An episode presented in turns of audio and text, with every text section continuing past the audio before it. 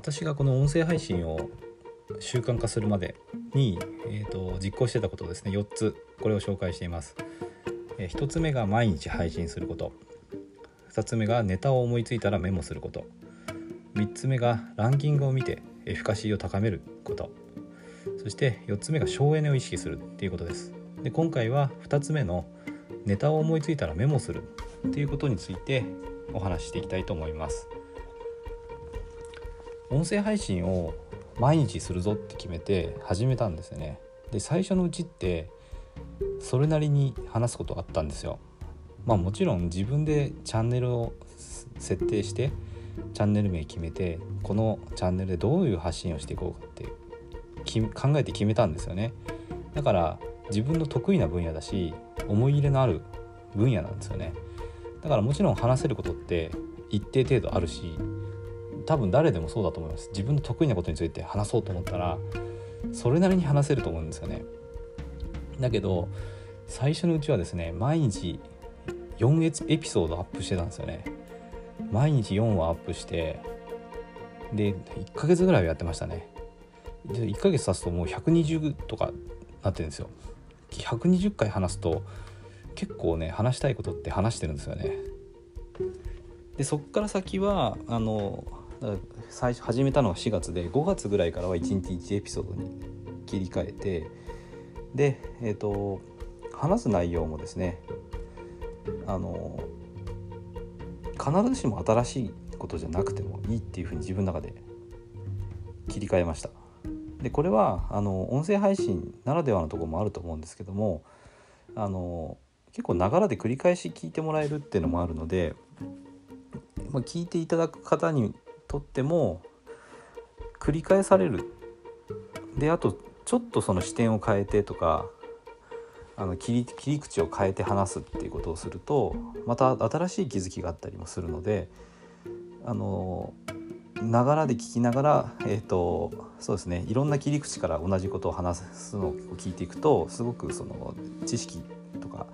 ノウハウとか、まあ、習慣化っていう意味でも伝わっていきやすいんじゃないかなと。いうふうに思ってるのでやっぱりあのあんまり多方面にパラパラパラパラ散らばるんではなくて自分の話したいそのコアなところですよねそこに向かっていくような感じで、えーとまあ、日常からの気づきとかあとはまあ投資そのものですよねそういうことについて配信するようにしてます。で、えっと、その配信内容の、まあ、考え方はそういうことなんですけどもえーと、そういうま基本的な考え方を決めておいてで、えーと、話す内容はですねその日例えば朝収録するとか夜収録するとか、まあ、あるあるんですけどその収録する時間に、えーとまあ、いつもスマホに向かってこう録音してるんですけどじゃあ今から録音しますって言ってスマホに向かった時にそこからネタを考えるんじゃダメなんですよね。あの思いつかないし、えーと全然ダメなんですよ。だから普段やっぱり意識的にあの音声配信をこう習慣に取り入れてで、えーと、結構ね思いつくんですよね。通勤中とかお風呂入ってる時とか散歩してる時とかあこんなこと話したらいいんじゃないかなってふと思うんですよね。でそんな時はもうすぐメモしてあのストックしてあります。一応スマホの中にメモしたりとかあとはあのちっちゃい手手帳サイズの、まあ、メモメモ帳ですね。それ持ってるので、えー、とそこにメモしたりしてます。スマホしか持ってない時はあの自分自分のですね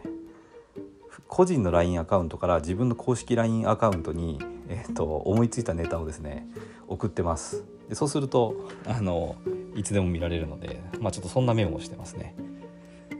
いつでももう本当思いついたらメモして、え、それを使うっていう風にしてます。で今1日1配信してるんで大体まあ普通に生活してると1日1個ぐらいはネタを思いつくもんですね。